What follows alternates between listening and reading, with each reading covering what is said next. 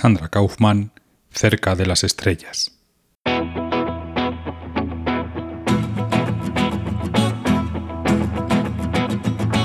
Papi, ¿me cuentas un cuento? Cuentos para soñar. La pequeña Sandra tenía apenas 7 años cuando vio a Neil Armstrong poner un pie en la Luna, el 20 de julio de 1969. Ese alunizaje cambió su vida para siempre.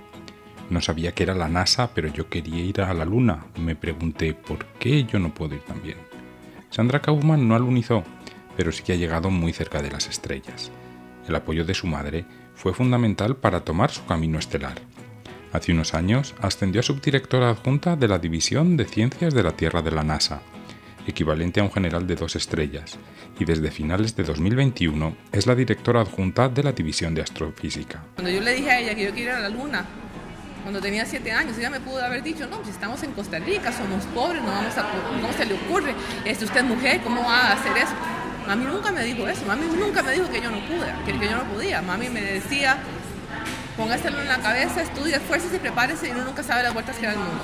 Desde luego, cuando ella oye hablar de marcianos, piensa en cosas muy distintas a lo que los demás nos imaginamos. Cuando nosotros decimos hay vida en otro planeta, que tal vez hay vida en Marte, yo no me imagino un ser humano con ojos y caras y qué sé yo, no, yo lo que me imagino es tal vez vida microbiana, tal vez este, si hay, encontramos vida, porque ya hemos descubierto que hay agua, que no, no, tanto como en la Tierra, ¿verdad? Pero hay agua, la atmósfera no es, es, como un 10% de lo que hay que en la Tierra, casi no hay atmósfera, pero si hay agua, puede que haya habido vida, puede que haya vida.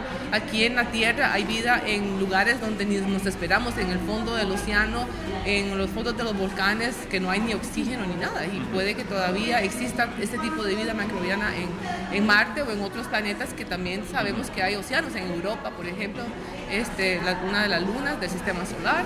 Ah, hay, tantas, tantas este, posibilidades. Así que estadísticamente hablando, puede que haya vida en otro planeta.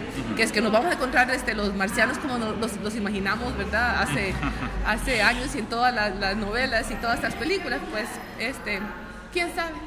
vamos a ver qué pasa. Fue una trayectoria muy larga. Creció en su país, donde no pudo estudiar ingeniería eléctrica en la Universidad de Costa Rica. En aquel tiempo, ninguna mujer cursaba la carrera. Tras siete semestres en Ingeniería Industrial de la UCR, decidió que se iría a Estados Unidos, con un inglés precario, para estudiar lo que ella deseaba y seguir su sueño. En Estados Unidos se graduó con dos bachilleratos, uno en Ingeniería Eléctrica y otro en Física Matemática. Kaufman trabajó por 25 años en el Centro de Vuelo Espacial Goddard, uno de los 10 centros de la NASA en Estados Unidos. Tras una larga carrera, en 2016 decidió que ya se sentía lista para ejercer cargos más altos, lo que le ha llevado hasta su trabajo actual.